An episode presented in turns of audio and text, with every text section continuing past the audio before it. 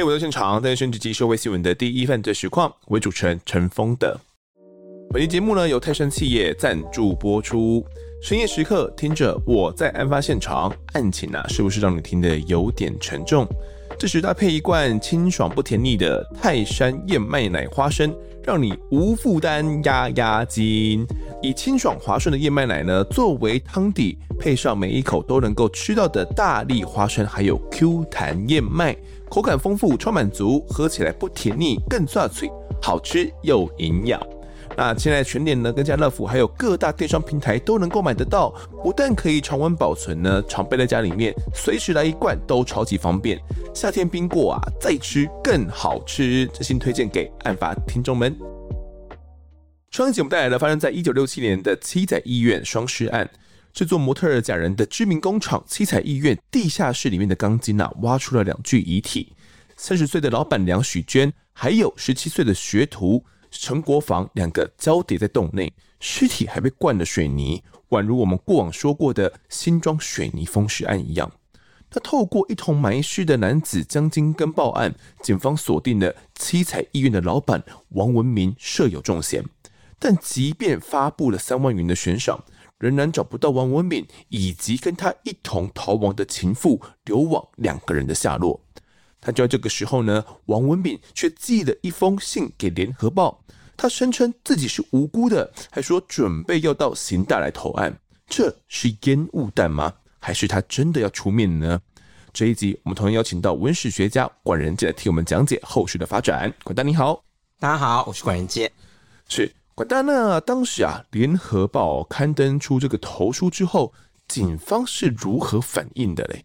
因为这个七彩医院命案哦，发生了二十七天之后哦，警察哦，这二十七天来一直信誓旦旦的说他一定能够抓到王文敏，但是每一次都是紧要关头又让他逃走了。嗯，那万华这里的民间说书人就讲说啊，好，原来大家想听的是这个七彩医院命案。嗯，好啦，这讲什么廖天丁的什么的，就都暂停 暂停了，不说了，不说廖天丁了。对对对，因为廖天丁那都虚构的情节嘛，对不对？嗯没有我们讲的这个七彩医院案哦，嗯、这么精彩就是了。八月三十一号早上，联合报真的就刊出了王文敏的投书，就说王文敏说人不是我杀的，你只要公布我这张投书，我就要来投案嘛啊、哦。嗯、然后各地警察局那时候我们就讲嘛，不是都讲说只要能够在这个门口拦截他，就不算你投案嘛，就是我警察抓到的嘛。于是直球对决啊，因为大家都是公开的嘛，所以这些记者就讲说、嗯、好我。就到延平南路的这个台北市警局门口。另外啊，这各地派出所啊、警局也都一样，就讲说，只要一有好消息，我们就立刻冲去采访。那为什么记者知道一定是好消息呢？为什么？因为这个记者的人数有限嘛，对，他不可能在每一个警察局、派出所每个都派一个人啊。我们去派一个人，但是没有关系啊，我只要在市警局门口派一个人。那市警局就会告诉我们讲说哪里有好消息抓到了，我再去那个现场就好了嘛。所以大家都在这个市警局等就好了。那有没有可能真的在他们逮捕之前，他们就投案成功了？万一这样的话，那不是很尴尬？因为那年代啊，没有监视器嘛，哈，没有录影设备什么嘛，对不对？这个警察怎么说，大家记者就怎么报嘛，对不对？所以只要他们在一进入到警方这里的时候，我们就把他抓起来。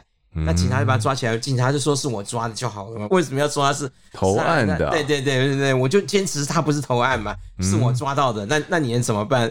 好消息真的有来吗？当天晚上哦，十一点就讲说这个记者啊还没有听到回报嘛，心想说哎，那可能也是王文敏骗人的嘛，烟雾弹啊啊，对了，烟雾弹啊，讲一讲吹牛而已啦。大家都准备讲说好了，准备要回家去睡觉，已经十一点了嘛，突然。有一部计程车从衡阳路转过来，转到这个延平南路，就在市警局门前就停住了。这个车上除了司机之外啊，里面还有三男一女。哦，其中有一个李平头的那样的一个女生啊，学生头的女生，两个人手牵手走进警局，计程车载着另外两个人就就就离开了。嗯，那大家想说这这就没有没有特别注意啊，就这个年轻人一进警察局里面，就对着值班台的远警大喊说：“我是王文敏。”我照约定来投案了，还没有离开这些警察局的记者一看，啊，真的来投案了，真的来，晚上十一点来了。对，然后立刻就拿起相机，从各角度来拍这对，就是讲说当时认为的是奸夫淫妇嘛，哦，嗯、然后值班员警看到讲说，哇，糟糕，怎么搞的？镁光灯这样七啪啪一到处都一直在闪，他才发现讲说啊，这两个人真的来投案了，没办法，只好把那个记者拨开，把这两个人送上二楼这个大队长的办公室里面去。我们从各报刊出来的那个照片就能看到。这就是王文敏跟刘网两个人呢、啊，来投案的时候啊，把全身都梳洗得非常干净，嗯、没有那种风尘仆仆那种逃犯的那个那个样子。样子啊、对对对，嗯、那原本就两个人都很苗条啊，嗯、那因为这逃亡了二十七天之后啊，身材就更瘦了一大圈了，而且啊。当时这个刘网就依附在王文敏的身边，嗯、那种不离不弃的模样啊，就显得楚楚动人了、啊。哇，那既然这个王文敏都送上门来了，这个大队长一定会好好问他是发生了什么事情。人真的不是他杀的吗？那这段期间他又躲到哪边去了呢？因为警方跟王文敏交手这二十七天以来哦，每一次都好像要抓到了又逃走，又抓到了又逃走了，嗯、所以。警方要开始追踪，讲他到底是怎么逃亡的嘛？他们也很好奇，是不是？对对对对对，这个比他有没有杀人更重要了。有没有杀人法官的事嘛？嗯、对。那王敏就跟那个警方坦诚讲说，案发当天的下午三点半，他就骑车回家的时候，就看到哎，怎么门口一大堆人嘛？哦，嗯，那他知道不妙了，于是他就很镇定的发动摩托车就离开了。然后他载着刘往到板桥啊，害怕旅馆说要查身份嘛，就躲到了板桥到三峡路上的一间小土地公庙里面去。哦、因为啊，他跟刘网啊第一次就是在这里约会的，是、嗯，于是就在这里啊，就由刘网操刀帮王文敏啊剪成了大平头，刘网自己呢就把自己剪成一个那个马桶盖的那种学生头。哦、对，这是是算易容就对了，对啊，先换个发型，人认不出来嘛，变发型啊，变年轻了啦啊，哦、然后。隔天一早，他们两个人就到碧潭去游玩。嗯，看报的时候就知道，讲说，哎呀，尸体已经被挖出来了嘛。哦，那那个摩托车的那个颜色啊、车号啊，也都被公布了。于是他们就把那个摩托车丢弃在三重，搭计程车回到台北车站，那再搭那个教课的计程车到新竹市，发现哦，哎，车站那里哦，有一间房屋贴着在那里招租的那个红纸条嘛。是。就由刘网出面讲说，来一个月六百块，嗯，把房子租下来，然后接下来的二十几天，他们就一直住在这个房子。哦，可是他们的照片不是早就被警方公布了吗？还发布悬赏，怎么会都没有人发现？王文敏哦，他坦诚了这个逃亡的过程跟藏匿之处了，但警方就不相信呢、啊，就问他讲说，那你写给联合报还有你爸爸的信中，都是从中立寄出来的、你说你躲在新竹。你你为什么躲在新竹呢？王文敏说，他每次都搭计程车啊，到中立去投投信啊，投信，然后再回到新竹来。所以这些军警把中立整个都翻遍了，也还是找不到他。嗯，那警方为了查证呢，就讲说，你说你住在新竹嘛，对不对？对啊。哪一间房子里？好，就去把那个房东叫来，发现这个房东啊是一个铁路局的员工。那警方就问他讲说。啊，你租这个房子啊，一个月六百块嘛，他才住了二十七天嘛，哦，他这才拿了六百块而已啊！你不知道我们警方悬赏是三万块吗？哦，差多多啊！那房东就大呼冤枉，他说：“嗯、我啊是在那个中立火车站工作，每天就是早出晚归嘛，嗯、这租房子的事情都是他老婆去处理的处理的嘛。哦、那就把他的老婆找来，老婆就说：啊，你们那个悬赏资料都在骗人呐、啊！他就讲说：嗯，因为。那天早上啊，刘网啊，这个身材纤细，跟那那个照片不太一样啊。对啊，然后又又多一个学生头，而且哦，他是一口流利的客家话。他说：“我老公快要去当兵了。”我现在想要在这里租个房子啊，来度蜜月。你看嘛，这跟那个寻找资料里面的完全不同嘛，根本没有提到他们两个人会讲客家话嘛。所以新竹这里的客家人，只要一提到客家话，就认为那是我们自己人嘛，哦、当地人、啊。那个命案是你们台北的事情嘛，哦、他根本就不会去联想到那怎么会是台北来的通缉犯嘛。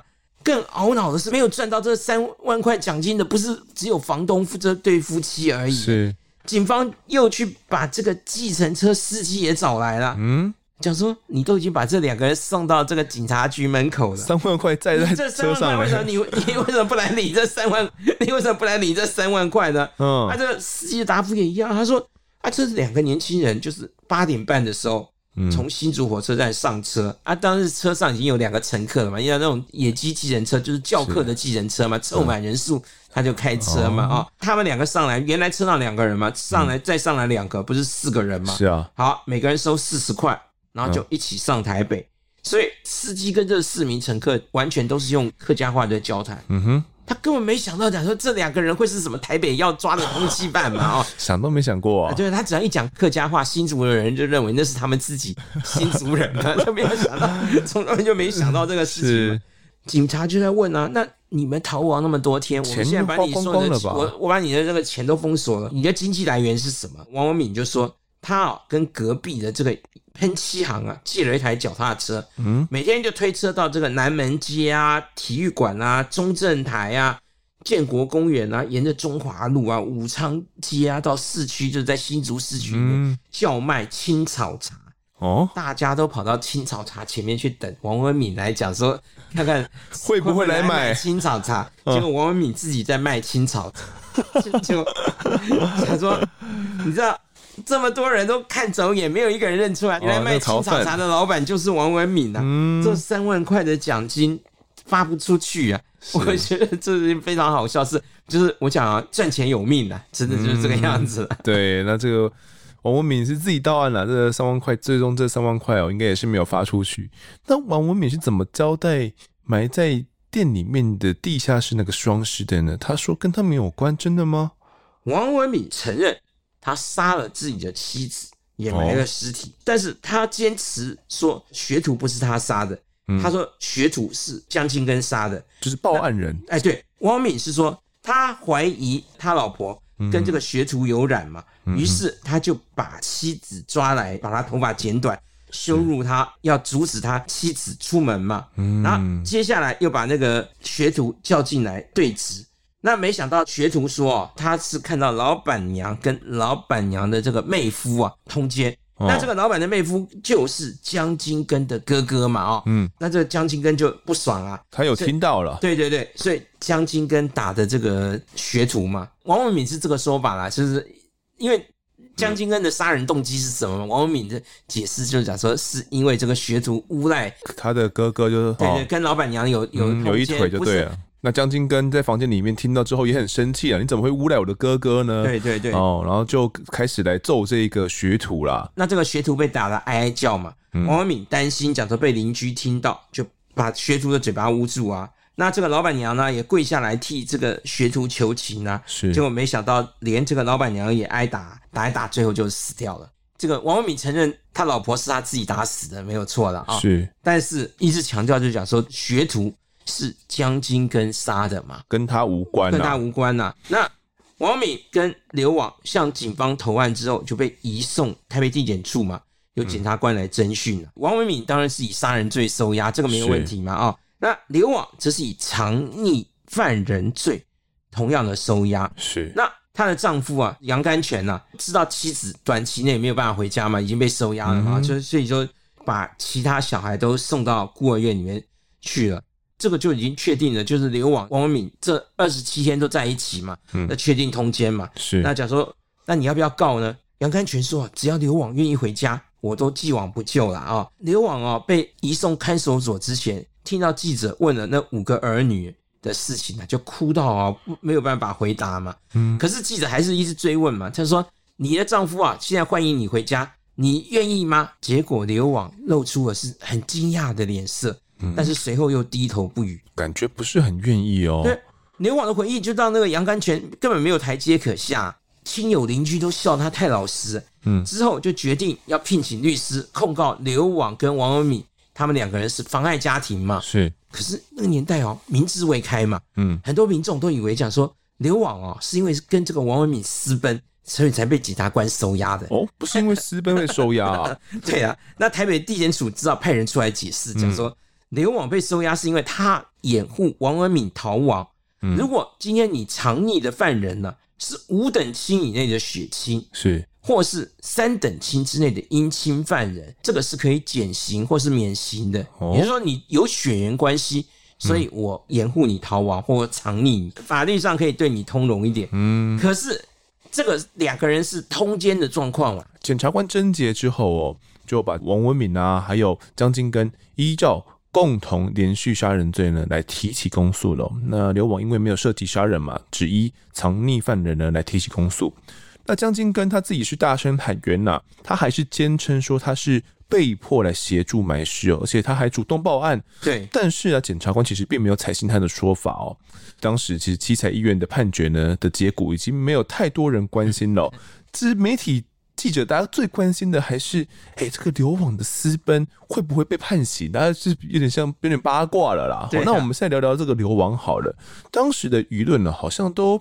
嗯，蛮偏向他，蛮同情他的。哎，刘网啊，为什么宁愿抛夫弃子啊？嗯，也要跟那个刚刚杀掉老婆的逃犯王文敏一起亡命天涯？嗯、而且她的丈夫杨甘泉就已经说了，你只要愿意回来，就既往不咎嘛，嗯，对不对？但是你如果不回来，我要把那个孩子送到幼儿园去，还真的送去了。对呀、啊，嗯、那可是刘网就是不愿意跟杨甘泉继续在一起。根据杨甘泉的说法哦，嗯，他跟刘网也算是恋爱结婚的了哦，嗯、不是那种什么媒妁之言什么东西啊，他们婚前是认识的，就是同个工厂里面嘛，对对对。嗯、但是他们在生下第五个孩子之后，刘网就提出了要离婚，他甚至愿意啊给杨甘泉五万块钱当做离婚的条件哦。阿全说他自己每天忙着做生意，嗯，早上七点就出门，晚上十点才回来，但是啊，在家里制作假发。的刘网一边做假发，还要一边带五个小孩，对不对？哇！可是他赚的钱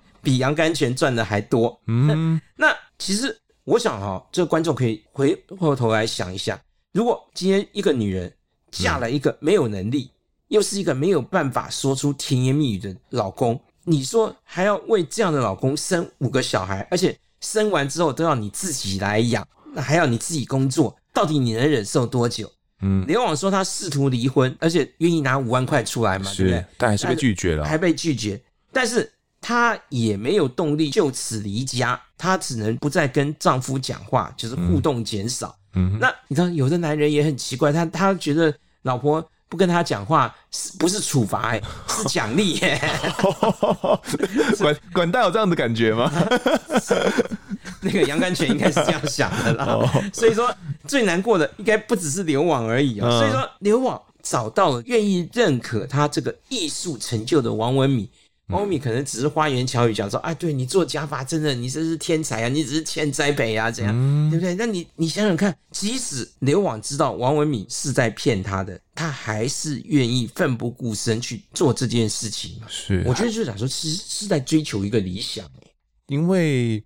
我在想，她可能在她的丈夫身上也得不到这样的赞美跟认同，得不到肯定，对对。对，对那可能这个爱没有爱了，可能只有责任而已，可能、啊、对完全失去了这个爱哦，是是，是，就是就只有对家庭的责任、工作的责任、对孩子的责这个责任压着他，所以他想要离婚也离不了婚，加上那个年代。呃，其实对于离婚的这些妇女来讲，其实是相当的不友善的哦。是啊，是啊，对啊，你要再再婚或者是怎么样，其实不是那么容易了。而且社会上对于这些离婚的女子，也会给予一些非常不好的一些闲言闲语。对，所以那时候可能也是种种的因素之下。但是刘婉还是想离婚呢、啊？对，她还是想离，因为这个老公没有用嘛，对不对？他反正她离不离婚，她都是要带这五个孩子嘛，对不对？那。他都知道自己赚钱嘛，那干脆他自己赚钱，自己养五个小孩就好。他为什么还要再去多养那个老公呢？当时舆论会转向哦，其实也跟这个大家都比较认同刘网这样的决定。大家可以设身处地的站在刘网的讲法哦，如果遭遇到跟他一样的状况的话，你会怎么做？当时其实呃媒体啊也有一些这样的反思。那么刘网后续到底有没有被判刑呢？我也来补充一下相关资料哦。呃，我们现在讲王文敏哦，台北地院审理之后呢，宣判王文敏啊，因为连续跟有配偶之人通奸，那判处五个月的有期徒刑哦，那并且还诱惑有配偶的流亡呢脱离家庭，那这一点呢则判处三年四个月，那合并是四年六个月了。那王文敏的妹妹呢，则是帮助通奸哦，也被判了一年。那流亡他自己的部分呢，则是不受理。那这个判决就让很多不懂法律的民众觉得很奇怪哦，诶，怎么刘网这么明显的抛夫弃子？那法院也判了王文明有罪嘛，结果刘网却没事。哦，那法院当时也有出面解释啦，就是因为呢，阿全哦，就是她丈夫啊，当时是向法院具状来自诉，这是他自己拿自诉状给法院了，然后来告这个妻子通奸哦。但是依照当时的刑事诉讼法规定呢，配偶不得提起自诉哦。那这个法律的立法精神是想说啊，这个夫妻如果直接对簿公堂的话啦，互相攻击哦，有违家庭秩序啦。所以配偶如果想要去追究通奸的罪责的话呢，就只能用告诉的方式来做了。那如果是自诉的话呢，法官也就只能不受理了。这是意思就是说，只能请检察官提起公诉，你不能自己自诉啦。是没错。那法官依法也不能怎么办嘛？媒体记者想说，那当时阿全都找了律师要来告嘛，但是他却是向法官自诉。那理当他都找律师了，律师也会告诉他这种基本的观念嘛。所以呢，记者判断哦，这应该只是为了逼流亡回家而已。但没有想到哦，流亡宁可坐牢也不就范。于是呢，阿全等了好几个月之后，才正式的到台北地检署来控告妻子通奸，以及呢，这个王文敏的胞弟哦，阿喜诱使妻子脱离家庭。那为什么又有这一段呢？我来补充哦，就是因为当时啊。王文敏呢，跟刘网投案被押之后呢，刘网她已经怀孕了。那在狱中呢，怀胎超过七个月的时候，依法获得交保，是可以在监狱外生产的。但刘网呢，出狱之后，她还是坚持不回家，不回去找她的丈夫哦，而是住在王文敏的弟弟阿喜的家里面来待产哦。那让丈夫气得提告。那为什么这个阿喜要如此善待刘网呢？这点就蛮有趣的哦。就有记者推测说。很有可能呢、啊，刘网这个孩子就是王文敏的，所以呢，他的弟弟才会让刘网在他家里面来生下这个孩子嘛。我希望说可以留个后这样子，所以才没有让刘网呢，可能回到他的家里面去哦。好，那这一部分最后面是怎么判的呢？管大，刘网投案之后啊，因为开始就出现了很多支持他的言论，嗯，那这要分两方面来讲，男生会同情他，是因为哦，他每次出庭的时候。无论是平日那种纤细的那种苗条，还是怀孕的时候那种大腹便便的样子，镜头前他永远就是一个表情，就是那种清楚从容啊，低头不语，楚楚动人那个样貌，就是让那男生看了觉得很不舍，就是啊，就是觉得他受了很大的委屈。嗯，那至于女生会同情他，就是因为当时很多妇女其实跟流亡一样，遇到那种又穷又不解风情的丈夫。年纪轻轻就被一大堆的儿女啊牵绊，她要负担沉重的家计，因此啊，也有不少女性呢，其实是打心里的羡慕或者佩服他的勇气，哇，觉得讲说为了追求真爱啊，敢做这种事。嗯、那地检处哦是依据妨害家庭的罪嫌起诉刘网，嗯，最后台北地院是依照妨害家庭罪判处他有期徒刑五个月。嗯刘网得知刑期后，他也没有继续上诉，而是默默的就入狱服刑。出狱之后就消失在茫茫人海，从此不知所踪。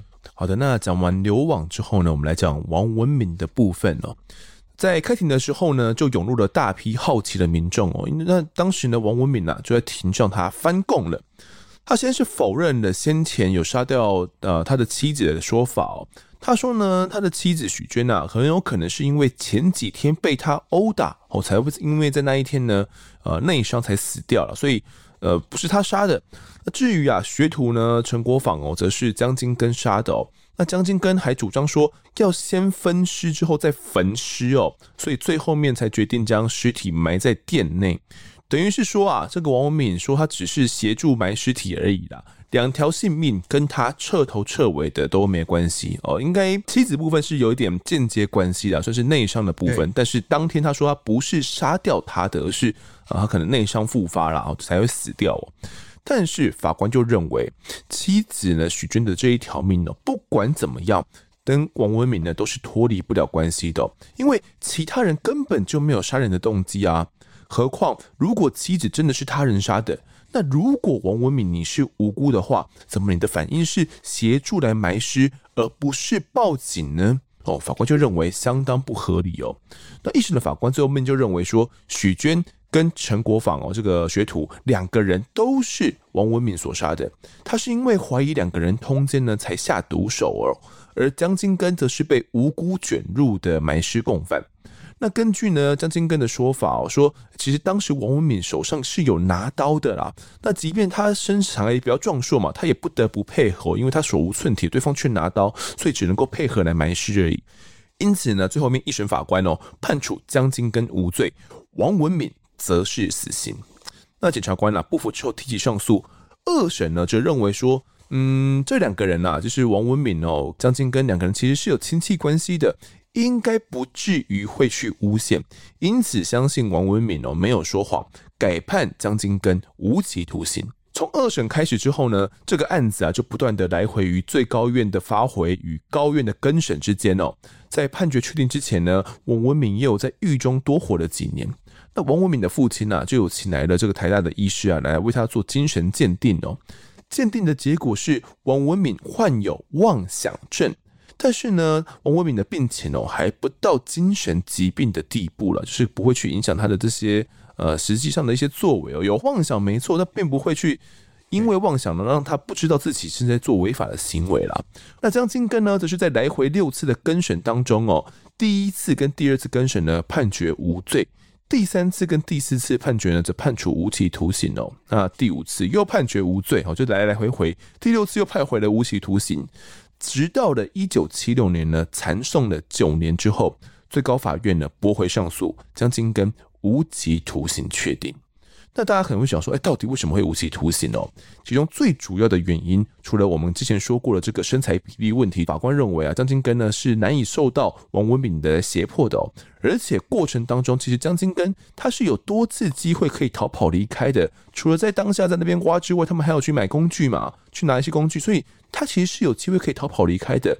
如果不是他真的有犯案的话，怎么会协助埋尸到最后呢？但是呢，除了这两点之外，真正影响到法官心证的是江金根羁押在看守所的时候，曾经跟同房的人说过：“杀人案啊，能判无期就好了。”哦，是用杀人案哦，以及他还有跟人说过：“呃，因为陈国防多嘴哦，所以就用绳子把他勒死了。”哦，总共有这两句话，所以法官就认为啊，江金根确实是有杀害学徒陈国防的，哦，来判处他无期徒刑。那王文敏呢，就是在死刑确定后，火速的执行枪决，结束了他充满争议的一生。好了，案件说的差不多了。那这个江金根啊，最后被判处无期徒刑。那他即便在被关的期间呢，他还是有许多媒体版面，管他是怎么一回事啊？因为江金根呢，嗯，在服刑期间呢，还在不断的告别人。嗯，什么事情呢？王文敏后来被枪毙了嘛？啊，对。但是江金根这个案子就一直在那里缠讼。一九六七年的案子嘛，对不对？嗯。到了一九七八年，这个案子还没有定验呢。嗯。就一九七八年初啊，当时有一个拍鬼片很闻名的导演叫姚凤盘了，是。他就讲说，哎，这个情节啊，就是七彩医院这个命案呢，嗯，很很不错，很耸动，很耸动。于是他就找了一个男明星叫岳阳，女主角呢找这个王川如啊，就找了这两个人拍摄一部鬼片。叫做《雪夜花》，就是我们知道，我们过去鬼片大部分都是拍清朝啊，拍什么的。嗯，我们这次这个鬼片是拍这个现代的啊，很特殊的啊。但是也就这一两部而已。后来政府就不准拍鬼片了，政 政府禁止拍鬼片。就是你鬼片你可以拍清朝的啦，你可以那鬼可以穿那个清朝僵尸的清朝的衣服可以，你不能穿现代人的衣服啊，讲他们吓死人了。但是哦，电影要上映的时候，姚凤盘就怕被告嘛，又把它改了，讲说。本案呢、啊、与这个七彩意院呢、啊、无关，他就把那个时空背景啊挪到那个日治时代嘛。可是这个四月上档的时候啊，你导演讲再多没有用嘛，这个片商来讲他要赚钱的嘛，对不对？被告那是你，那是你家的事嘛，我只要能赚钱，被告也无妨嘛。啊、嗯，对，好，当时电影广告是哪些啊？我都有剪下来嘛。风雨触浪，意愿情杀，师娘徒弟。地窖双尸啊，还有那什么凶宅魅影床床，凶手泥尸风骨啊，康定路真实故事，相信您记忆犹新。还甚至还讲比五谷相尸案更离奇，比张明凤分尸案更恐怖。哇，这是耸动的用语，大家一听就知道说，其实根本跟七彩医院有关哦。对呀，对呀，对呀，因为当时发生了五谷相尸案，跟那个江子翠。分尸案嘛，所以他就讲说，比当时这个命案更更精彩、更离奇啊！嗯，哇，这个江青根在狱中看到了这个电影的广告嘛，嗯，你知道他不能看电影的，但他可以看到那个报纸上这个电影的广告啊，啊，对，哇，很生气啊，于是就状告姚凤盘妨害名誉，是，而且这一状啊，一路从地方法院告到这个高等法院，嗯、到一九七九年一月三号。高院判决讲说杨凤盘无罪了啊，就讲说这个创作自由嘛，是无罪 的。好，那这个七彩意愿呢，除了呃有被翻拍成这一个血夜花诡变之外，好像还有被翻拍成其他作品哦。哦，有啊，最近有一部电影叫做《失控谎言》呐，徐伟宁演的。大家上网可以去看，也没有没有没有给我们广告费啊，所以说我们我们就不多 我们就不多深入谈了。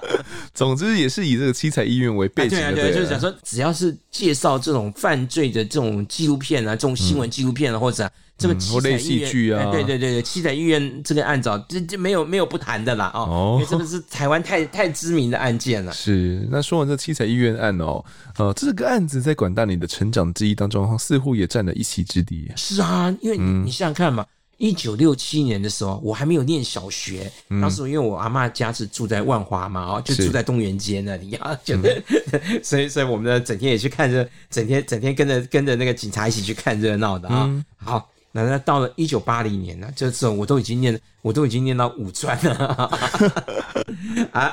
有一天呢、啊，我我的那个吉他啊断了一条弦嘛，嗯。啊我要去中华商场啊，那里去买货，就是当时的中华路那里啊，有个中华商场。嗯、那我就看到我学姐在那种讲讲说，哎、欸，奇怪，好像好像她好像这个愁眉深锁这样子。我就讲说，哎、欸，那你你你你是什么事？心情不好是不是啊？她就讲说不好，心情不好。嗯，那我要他走路回家，那叫我陪他走。哎、欸，我吓一跳，我想说，啊啊，你是多少？你住哪里啊？哎，他的他就说，哎，中啊，哎，中啊。哎，真啊，当对，对他这个学姐啊，就说他住在哎真啊，嗯，那这个哎真啊在哪里啊？在现在这个双园的提防那里，靠近华华华中桥华中桥那里了啊、哦。嗯，那从中华路走到那里要几公里啊？是，那我就我就讲说，好吧，那我是想说，那这个你现在心情不好啊？等你走到我陪你走到你家的时候，换我心情不好了。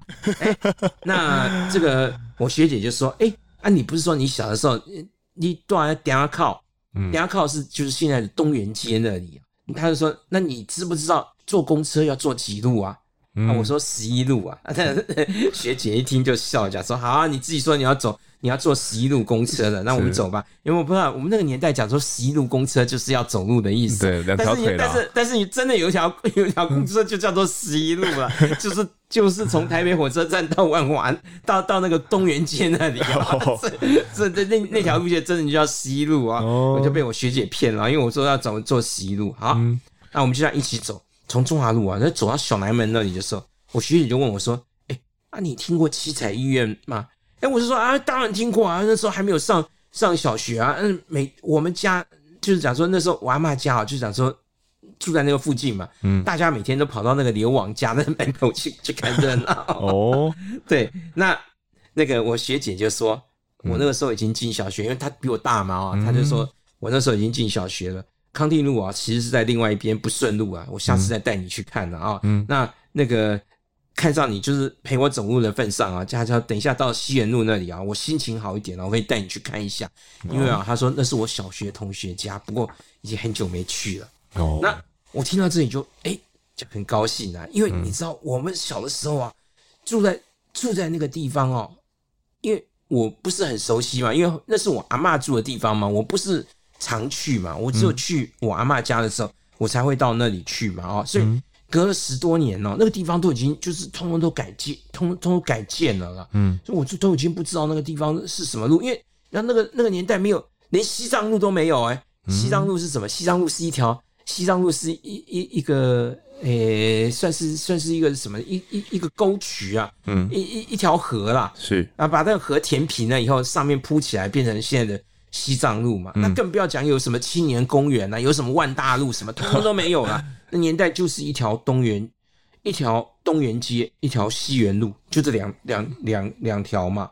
哦，那所以说你现在隔了十几年呐、啊，就那时候已经有所谓的万大计划嘛，那青年、嗯、青年公园盖起来，什么盖起来，就是地形地貌都改变了，怎么找不到了？对我我我早就已经我是已经都找不到了啦。哦，嗯、那个，那所以说，但是我因为我学姐是当地人嘛，嗯，在地啊啊，所以他可以他可以带我去啊，然后他就带我带我到那里去、啊，嗯，那。我到那里，我才知道讲说，哦，原来啊，就是讲说我学姐是住在那个当时那个题外的，叫做客仔处。嗯，什么叫客仔处？就是他们客家人哦，就住在那个提房的外，住在那个提房的外面。因为你知道这这个提房里面啊，是还是租金还是贵嘛？哦，那提防外面那个提防哦，比较便宜哦。啊，对啊，当然啦，这这是淹水就 淹淹水就很麻烦，淹水淹、嗯、水你就要赶快逃到提防内来啊。是啊，平常你就住在提防外啊。那好，那他就跟我说了，他就讲说，那个我学姐就跟我讲这个王文敏的故事啊。他说这个王文敏哦，他在战后的时候啊，因为父母亲哦，就让他从国小一年级读起，嗯，所以他因为第一年是读那个日日文的嘛，那现在要开始要读中文了嘛，所以他父母就讲说，那那那那那个日文读了没有用嘛，就讲说回。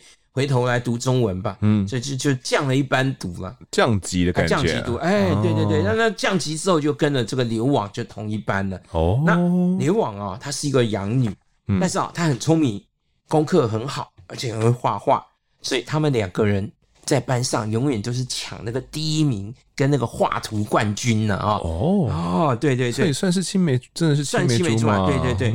然后这个小学毕业之后啊。刘往就没有升学嘛，他到美容院里面去当学徒啊。是啊，这王文敏因为他家庭环境比较好嘛，初中毕业之后，他在台北高工读了一年，就是现在的大安高大安高工哦，读了一年一学期，然后休学就去当人体模特儿的这个学徒。那刘往呢，后来就嫁给了这个将官之子杨甘泉。但是婚后啊，就杨甘泉等于就是赔光了家产嘛，是而且这七年当中生了五个小孩啊，嗯，就是四女一男嘛。那孩子小的时候家里有佣人，就是因为他们他爸爸是将官嘛，就是讲说留下来还留下一些财产嘛。但是等到孩子多了以后，反而没有没有佣人了，嗯，因为没钱了嘛，花光了嘛，嗯，那没有办法。那刘往他必须要赚钱照顾五个儿女，而且还要亲手编制假发，因此他跟这个王文敏哦有了。生意上的往来了，才会这样重逢了。对对对，跟这个青梅竹马重逢，那可能也是这样，这样擦撞出一些这爱的火花出来。那我学姐是这样讲啊，嗯，流亡哦，他不是像报上所说是为了钱哦才跟王文敏在一起的，嗯，因为他会看报嘛，他逃亡期间他也他也有看嘛，对，所以刚到新竹那前几天，他还会到美容院里面去帮人家。那个做头发来赚钱，嗯，等到警方公布了那个悬赏令呢，是他才没有去嘛。哦，对，那那个他看了报纸，他当然就知道王伟敏是在骗他，嗯，但是在这个世界上，只有王文敏一个人可以肯定刘网在编织假发上的艺术性。大部分人认为你编假发就只是一个工作而已，嗯，可能没什么技术可言。对对对。哎哎、欸欸，有技术啊，有技术啊，没有艺术啊、嗯，没有艺术。啊，对对对对，就是一个谋生的工具而已啊，啊，谋谋谋生的技能而已嘛，嗯嗯，对。那所以王文敏愿意肯定他在做假法的这种艺术上的能力，嗯，那这个是杨甘泉没有办法做到的嘛，哦，是。对。那他杨甘泉从来不知道他的太太到底喜欢什么东西，嗯哼，所以那更何况说去肯定。肯定他，他的这个艺术上的成就，欣赏他，肯定他，更不可能嘛。嗯、哦，他只把只认为讲说啊，这个做假发就是能赚钱嘛，嗯，赚钱就可以养小孩，可以让我们全家温饱嘛，哦，当做一种生财工具。对对对对对。那我学姐是说了，其实哦，就是讲说一个女人哦，她盼望肯获得肯定的那种心情，其实那种就是我们讲的那种马斯洛心理讲那种讲的最高层次了啊，就是讲说。嗯我们除了就是讲说，除了我们生理上得到，就是讲说我们诶在饮食、在性欲、在什么这些上面需要得到肯定以外，其实最高有一个层次，就是讲说我们希望得到自我肯定，哎，自我肯，哎哎，对，这种这种尊重啊，哦，这种心理上的那个什么，所以他抛弃五个儿女固然是很残忍，可是他其实是为了他不是为了感情逃亡，他是为了一个知己者逃亡，就是讲说，因为这个人是。是等于是我的伯乐嘛，他愿意欣赏我嘛？是、哦，对，那所以说这应该这样讲，这不是爱情呢，这是一种报恩呢，所以他愿意陪着他过最后人生最在那个最后的这一个月，那所以说，甚至到最后还为他生了一个孩子啊。哦，所以学姐其实也是以她女性的角度来分析的整件事情呢、啊。对，因为他们学姐当然比我比我比我大嘛，那而且她当时就是假如说他他们更了解这个家庭的这个这一个家庭的这个状况啊。嗯、对，对好，那流亡的这个决定呢，他最后面决定跟这个杀人犯来私奔，哦，一个肯定他的人，而且可能算是会呃知道他艺术成就的人，然后去跟他来私算私奔吧，哈。这样的决定，管大你你是可以理解的吗？嗯，对啦，我当然可以理解，这不然不然不会去写这个文章，不然我们今天探讨这个节目就没有、嗯、就没有意义了啦啊！对，那我自己对七彩医院这个案子也都蛮有兴趣的啦啊、哦嗯！那二零一零年呢，有一个网友其实 B 仔。他看到、嗯、看了我这篇文章以后啊，嗯，他也觉得讲说，哎、欸，那他他也要他也要到当地去考古啊，考古一下西园路啊、广州街啊、贵阳街啊、康定路啊，照我文章写的讲说每一个地方、嗯、走一走，门牌号号码都写的很清楚嘛，嗯，那这这这个变化很大了哦，嗯、这个。西园路那里哦，他已经完全找不到了。他他说他要他也想去找这个刘网的房子，是刘网住过的房子。我跟他说这个这个找不到了，我学姐都找不到了，我我怎么我我们我们不可能找到了？因为那个地方那个地方因为都市计划已经整个整个都改变了哦。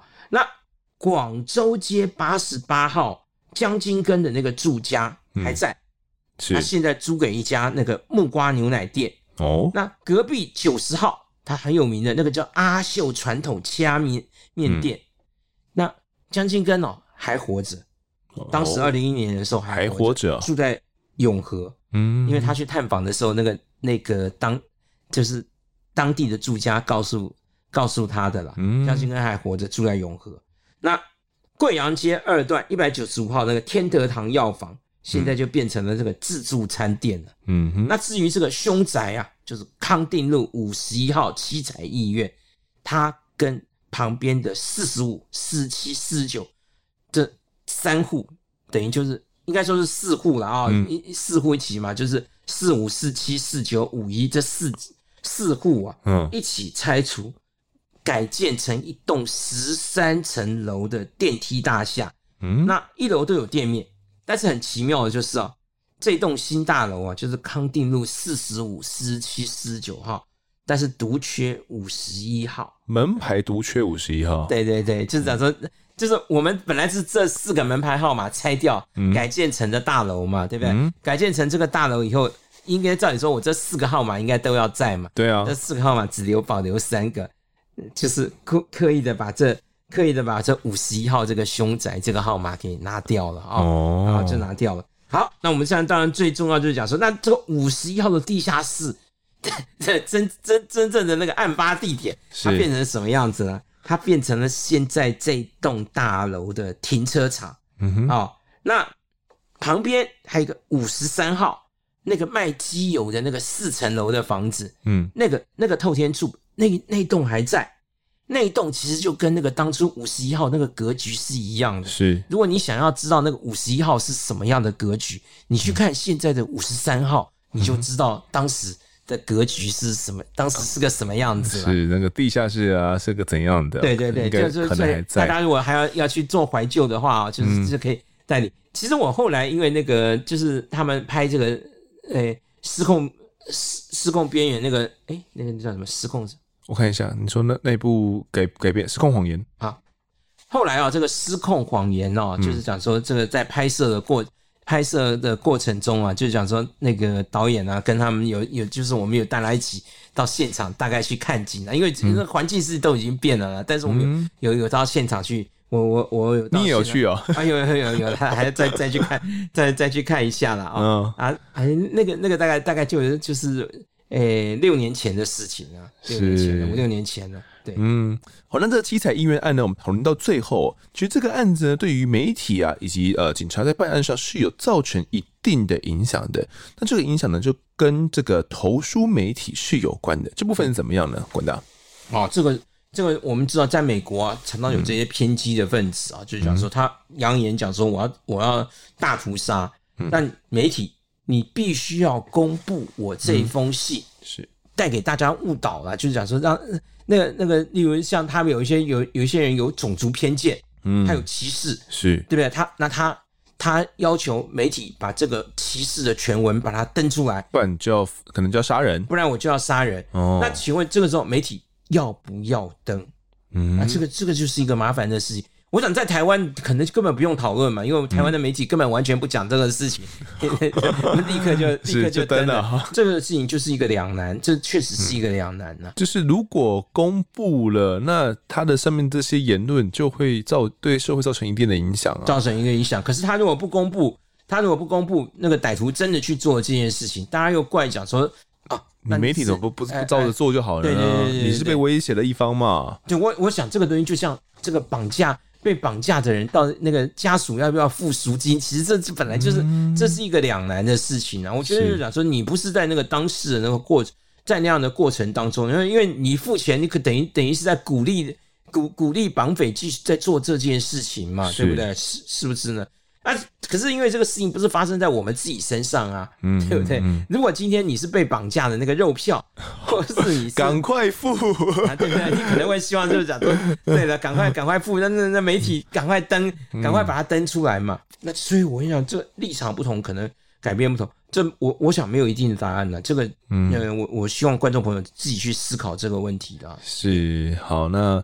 这个七彩医院双尸案哦，其实发生的呃相当早了，那时候也是算在戒严年代当中哦。是对，呃，这这个案子呢，也算是经过多次改编啊。可能很多听众曾经有在什么《玫瑰瞳铃眼》啊，什么电影，就真的有看过这个案子的一些。有有有，这是台湾嘿台湾非常经典的一个案，对，非常重大的一个案件哦。但也希望说呢，可以透过这两集的探讨，让大家可以理解呃这一段被尘封的历史，啊。对，我想最后我想讲一下，嗯、就是讲说其实。我们在探讨这些案件的时候，其实这跟我们看那个推理小说是一样的。嗯，我们一般推理小说有两有两种流派，一种叫做本格派啊，对不对？这上次讲过了啦。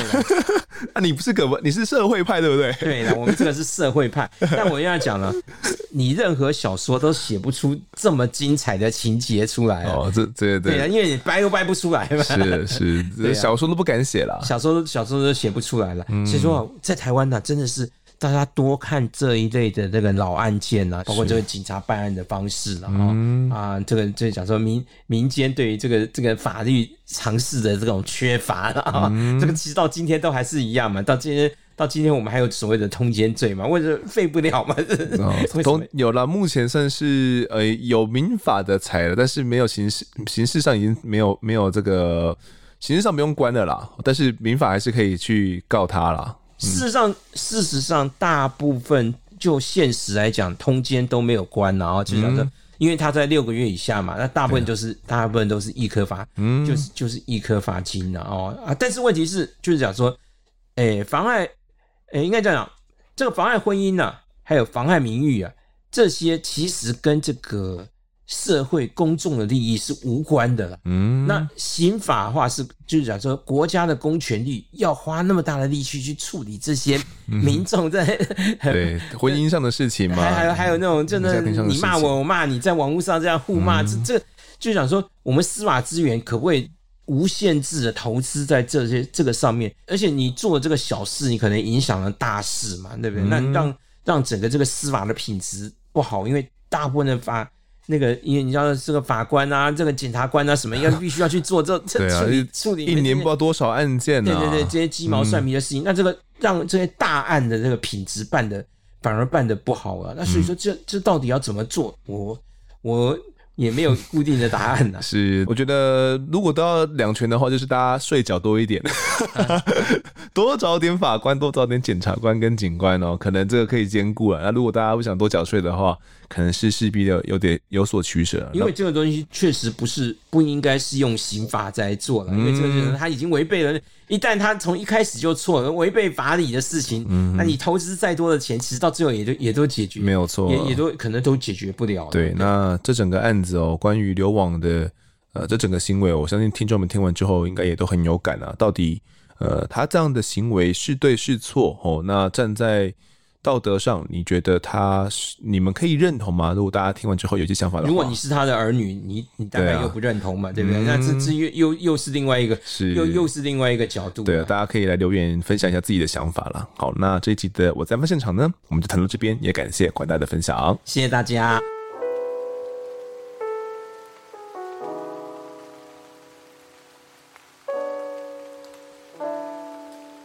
接下来是听众时间，来读一下听众的懂内。这一集懂内的是同类，他说：“丰德午安，我又当了一阵子的免费仔哦，跟潜水仔。前阵子呢，心血来潮打了一堆留言，结果都被吃掉了，真的难得再打一次。那最近呢，刚换工作，小小的赞助一下案发团队，鼓励案发团队持续做好优质节目，感谢丰德。那什么时候又跟阿善师还有错别字一起制作特别节目呢？”嗯，跟阿善是跟错别字三个人一起合体的时候，我记得是在我们一周年庆生的时候，那个影片大家如果还有印象的话，直播是在我们脸书直播嘛，然后有一个小影片啊，在 IG 啊，在脸书都可以翻得到，有一个幽默的小短片。那三个人呢，什么时候要再次合体哦？我觉得要挑到合适的案子，可能才会比较适合诶，因为。算是各自有各自的专业嘛，就阿善师的专业，错别字的专业，跟呃我没什么专业啦，所以要找到一个案子呢，是三个人都可以一起聊的，那其实不太容易哦。嗯，鬼月计划我再来构思看看好了。好，那接下来读一下我们的案发故事投稿，这一集投稿的呢是小喵我，曾经有来投稿过。他说：“Hello，丰德，我又来了。我现在呢正在听 EP 一九零的听众时间哦。那网友阿娥的故事跟我的故事有稍稍的像。我结婚前的那一任男朋友啊，就会对我身边的好哥们吃醋。我的高中闺蜜呢，因为打扮中性哦，某一次她要检查我的手机讯息的时候，她也认为那个闺蜜是男的。当下呢，我马上就打给对方哦，她才相信是女生。这一位前男友呢，他是板模工。”所以下雨的时候啊，他们就停工。有一次下雨天，他在家里面休息，晚上他的家人呢约我一起去餐厅吃饭。下班之后啊，我就跟他的家人会合。那一天呢，他也约了一个他的朋友。那两个人喝了酒之后，他趁他的朋友去厕所的时候，就跟我说：“你是不是还在想你过往的男朋友？”我说：“没有。”他则说：“你在骗啊！我今天已经把你的脸书所有的发文哦，还有留言都看完了，你根本就没有删。”你就是在想他们，你还留着他们以前的留言。我则说，从有脸书开创到现在，我发了多少文，我自己都不记得了，更何况留言。我没有那么闲，一篇一篇翻出来看。他则回说，你就继续骗，你如果有，就去给车撞了。我当下气到，我直接说，好，我现在就去给车撞死，这样你就什么都不用怀疑了。没想到突然大声骂我说，我不尊重他妈妈。当下呢，这个阿姨哦，也就是呃这个前男友的妈妈呢，就出声说话了。她说：“从我认识小喵开始，她从来没有对我不尊重，反而是我亲生的儿子呢，最不尊重我这个妈。你给我闭嘴，不准骂喵喵。”后来呢，前男友在餐桌上大声了几句之后，他就去厕所了。我就趁这个时间呢，跟他的妈妈还有姐姐说：“我要先回家的。”阿姨呀，跟这个姐姐也一直跟我道歉。我说没有关系。这是他自己的问题。隔天早上，他睡醒之后被他妈妈先念了一顿。他传来说：“昨天喝多了，失态了，但你也有错。要不是你那样，我怎么会生气？”那我看到抬头，我就真的看不下去了。一个很没有诚意的道歉，又把错呢全部推给我。最后我们终于分手了。在那之后，辗转从他的朋友还有他的姐姐那边知道，后来他交了一个女朋友。那两个人呢，天天吵架。女生呢还会动手打他哦，那他最后也动手打了女生，后来就分手了。我很庆幸呢，早早离开他。很难想象，如果当时嫁给他的话，我应该也是活在家暴的日子里。因为当初呢，前男友有跟我求婚了，但是我笑而不答。现在呢，却是很幸福哦，因为我每天都会拿我的泰迪熊欺负我的老公。跟前男友在一起的那七年，发生了太多事情，几乎都是他喝酒失控。最严重的一次是喝醉到跟别人打架，脖子被砍伤，差点砍到颈动脉哦，那下巴都歪掉，整整两个月呢，没办法上班跟正常吃东西。好，那读完小喵的投稿之后呢，我想要跟各位男性的听众说，应该说不管是男性女性啊，我觉得哦，如果呢你的另外一半是爱你的话哦，那基本上不用去强迫对方一定要把。所谓的什么留言啊、交往对象啊，全部斩断，因为对方是爱你的，那他就会真的去爱你哦。我其实是这样想，就是如果你们真的命中注定的话，那些人其实或那些讯息对你们来讲都只是过眼云烟而已。但如果你们可能原本就不是那么适合，却想要透过这样的一些方法，像小喵这样的方法哦，可能把男性友人啊都斩除干净，然后跟前男友的讯息、贴文、留言都全部删得一干二净，才算是跟前任彻底斩除，然后呃去爱现任的话，我就觉得嗯没有那个必要性了，因为你们终究是不适合的。那即便现在展出了，他还是会在未来的时间会去遇到。另外的人，那如果他不爱你，他不喜欢你，他终究还是会去出轨的。所以站在我的看法呢，真的会觉得说没有那个必要性啊。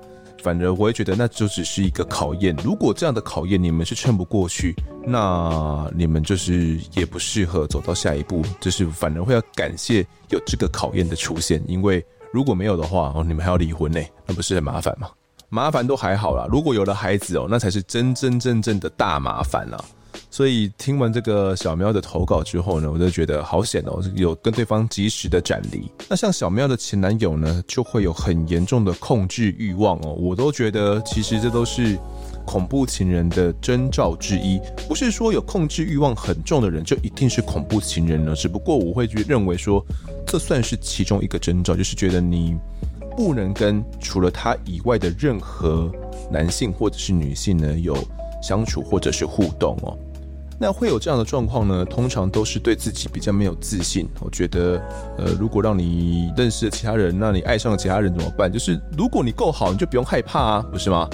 但那些人显然是不会这样子想了，他们只想要去呃控制另外一半哦，然后想达成自己的目的，还好让自己的男女朋友呢可以跟自己继续绑在一起，可能就绑着绑着一辈子吧。我真的觉得这不是一个很健康的男女关系啦。那分享给各位听众们哦，那也祝福。小喵，我跟现在的老公呢，可以幸福久久。那不要这样太低熊欺负老公了啦。好，接下来读一下在 Apple Podcast 的留言。第一位留言的是熊熊护理师，他说呢，呃，分享一个想骗我钱但没成功的故事。前不久啊，我遇到一个不认识的人私讯我，他说自己是在外国工作的中国人，想要认识其他国家的网友。我本来不太想理会他哦，但又很想知道他想干嘛，就跟他聊天。前两天呢，都是聊一些有的没有的，但突然他就开始问我说，要不要投资这种虚拟货币啊？我一看到投资这两个字哦，我就知道一定有问题，我就故意反问他说，你是诈骗哦？他反而呢很凶的说，他不是诈骗，还会跟我讲啊，这些都是为了我好之类的话，说他呢只是教我怎么用哦，但实际操作呢都是我自己去用，但我还是不相信他说的话哦。后来呢，我就给他打混过去了。再隔一天，刚好就是台湾的连续假期。他在跟我聊天时呢，提到现在的连假会赚更多，一切都是为了让我可以拥有更好的生活啦。那我就真的觉得很奇怪，就上网查了资料哦，还问了 ChatGPT 这件事情，发现说虚拟货币的运作呢，这件事情跟假期会不会赚多根本没有关系。后来啊，我只得到一个答案，那就是现在新兴的诈骗手法啊，情感诈骗。他们都会利用通讯软体呢，随机找人聊天一阵子之后，进而让你对他放下戒心，假借一些名义呢，要来骗你的钱哦。还好我平时都有在看推理悬疑剧，听我在案发现场，警觉性呢也够高，没有点开他传的任何连接。那听到最新的集数呢，觉得被关起来诈骗哦，很恐怖。但这种诈骗也有可能呢发生在大家身上。虽然我相信人性本恶，也不是所有人呐、啊、都是坏人，但是基本的防备心还是要有的。所以呢，来小小分享一下跟诈骗聊了几天的经验。好，那谢谢这位熊熊护理师哦，他所提到的这个状况，其实算是蛮普遍的一种诈骗行为哦。那前面都是先聊天呐、不管是感情诈骗呐，我是什么女军官、男军官，或者是在哪边打仗的。什么高富帅哦，或者是这种白富美，总之他们一开始都是先跟你拉拢关系，要跟你好好聊天哦。但你根本不知道对方在这种网络线另外一端的到底是一个抠着脚的大叔，还是真的所谓的高富帅嘛？那就在聊了一阵子呢，让你放松戒心之后，他们就会可能要么就是像这位听众遇到的哦，可能是啊，跟你说有什么好康的投资机会啦，哦，现在赚很多诶，可能会贴一些报账单给你看。我跟你说这个虚拟货币，你看，如果你前几个月开始投的话，就会怎么样怎么样怎么样赚多少哦。那你如果小小的投进去哦，有可能。有可能是你投的这个管道本身就是有问题的，就是它可能是透过一个不知名的平台哦，那你把钱汇过去之后呢，就没有了消息哦。那也有可能你遇到的状况是呃这种情感诈骗哦，那他要你说啊，现在突然有急用啊，我可能在国外突然呃没有办法汇款或者没有办法拿到钱，可以麻烦你赶快呃汇一笔钱给我吗？那我们就看到很多社会新闻嘛，就真的会有很多人相信哦，然后到。呃，银行啊，去或者是邮局去哦，想要去汇款，然后被呃行员给阻止下来。那他们都还会很生气哦，说哦，我就是真的要去赚钱啊，或者是对方真的需要我汇钱啊，你不要去阻止我的好事好不好？那殊不知哦，自己遇到的就是诈骗啊。所以呢，真的遇到这种好坑的什么投资机会或者是爱情机会哦，真的是要先止住哦，先冷静的想一想，或者是呢。打这种防诈的专线哦，我会问一下自己的亲朋好友们，这件事情到底有没有问题啦？十之八九哈，叫你把钱转出去的都是有问题的。只要听到哦什么跟投资有关啊，跟钱有关的，只要一提到这个哦，请你就要马上开启你的警报哦，这脑中就是要嗡嗡作响，觉得他可能是要来诈骗的，把这所有的感官的感知打开到最大哦，只要提到跟钱有关的，就是了，好吗？千万不要呢，听了我们的一些诈骗案件分享之后，还傻傻上当，那就真的是白听了啦。好了，下一位留言的是许妮 Tino，他说一定要支持一下的第一名优质节目。收听呢，我在案发现场大概半年了，也都是利用上班时间收听。听了一集后呢，直接从第一集开始从头听到最新，很明显啊，可以感受到丰德的进步和高 EQ 的回复。我是之前呢在 IG 投稿过家暴案件的 Tino。最近呢，才突然惊觉到自己还没有给过五星好评，现在来补喽。那希望节目能够长长久久，也希望台湾社会案件能够越来越少。祝节目的所有工作人员都身体健康、平安顺心哦。好，谢谢这位 Tino，之前有来分享过他自己的呃相关案件哦，家暴事件。好，那在下一位留言的呢是这个金金爱美金哦，是来自 USA 的留言啊。他说四点六而已，是时候出来冲一下。常年呢生活在美国的我，对于台湾新闻其实不是很熟悉。透过这个节目呢，才清楚自己故乡当年到底发生了多少耸动的血案。那主持人的声音带领我进入每个故事哦。就这么着魔般的一直追了下去，成为我通勤和煮饭备料时打发时间的利器。即使呢老公是日本人哦，也硬是要翻译成英文讲述内容给他听，强迫入坑的概念呐。那如此用心的节目呢，一定可以长长久久。那谢谢案发团队制作那么高水准的节目，会一直支持下去的。那括号我认真觉得还是台湾男生的声音好听，哈哈。呃，日本男生的声音不好听吗？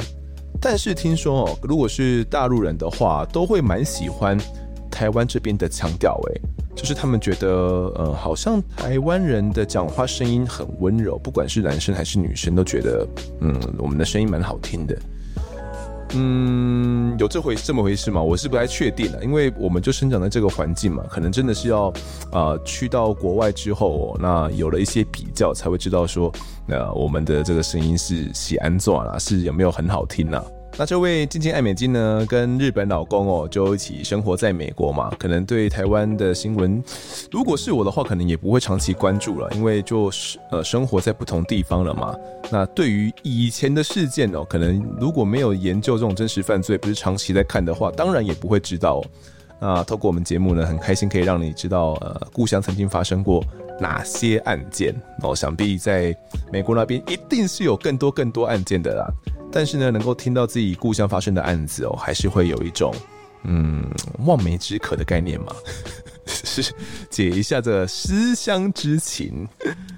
好，那在下一位留言的是这个哈哈哈，他说认真第一名的访谈，一开始呢是因为拼乐高，我想说有个声音不会枯燥，意外发现这个节目已经听很久很久。最有印象的是浩浩案哦，还有俄国黑手党那一集，还有错别字。那每次推荐给朋友呢，都怕跟朋友太认真介绍，会让人家不想听哦，都会讲一些好笑有趣的访谈内容。但我觉得啊，里面所有的内容呢，都给了听众很多的思考空间，非常优质。好，谢谢这位优质的听众推荐我们哦。那怎么样推坑给自己的朋友是个好方法呢？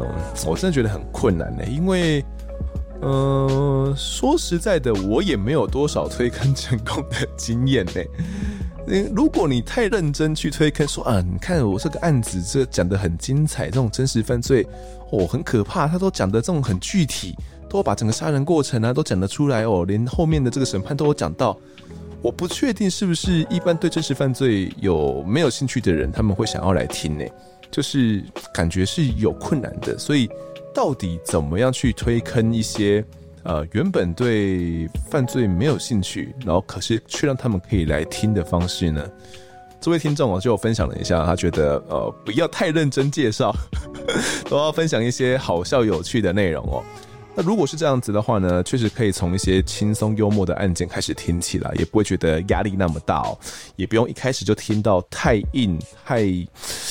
太伤心的案子，可能会让人家听了就打退堂鼓也说不定啊！如果大家有什么好的推坑撇步 people 的话呢，也欢迎来分享给大家。好，这期的最后一个留言是玉石连线哦，他说以为自己有幻听，丰德的声音很好听，给五星满分哦，但是用降噪模式听节目时，都会有很小声的讲话声音。一度以为呢，自己是不是这类节目听多了，有阿飘出现或者是幻听，结果是丰德回应来宾的声音。好，谢谢这位听众哦。那真的不是有幻听啊？为什么会有这种呃感觉小小的声音出现呢？我记得之前有讲过，就是因为我们呃会透过后置来把一些我的碎嘴啊，或者是听起来可能不是那么好的一些声音。给它给剪掉，或者是一些呢可能会影响到听感的声音哦，都把它给剪掉。所以有时候我常常会讲一些有的没有的，讲那嗯嗯啊哦的，就听起来很烦啊。所以呢，我们剪接我就会把它给剪掉。但是这些声音呢会同步录制在来宾的麦克风里面了，因为我们麦克风相当的敏感，我们都做的蛮近的，所以就多多少少会被录进去。那被录进去的话呢，基本上就消不太掉了。所以才会听起来说，哎、欸，好像有幻听哦一个小小的声音一直在那边，嗯啊哦的。那造成不便的话，还请大家多多见谅啦。好，这集的听众时间呢，我们读到这边。如果各位喜欢我们节目的话，欢迎到 Instagram、脸书以及 YouTube 来搜寻订阅。我在案发现场，掌握更多案件消息，也可以跟风度聊聊，给我们建议。各收听平台上按下订阅，还有五星评分，就是对我们最好的支持。另外呢，案发侦查团队持续募集当中，只要透过 Mr. Bus MP3 的订阅赞助，就可以来加入我们。还有专属的赖社群，可以跟风德老粉们一起抬杠聊案件心得。如果各位在 Apple Podcast 上留言的话，我也都尽量在节目中给出回复。跪求听众们推更给双方的好朋友，一起听听看我们的案子。案发现场，我们下次再见。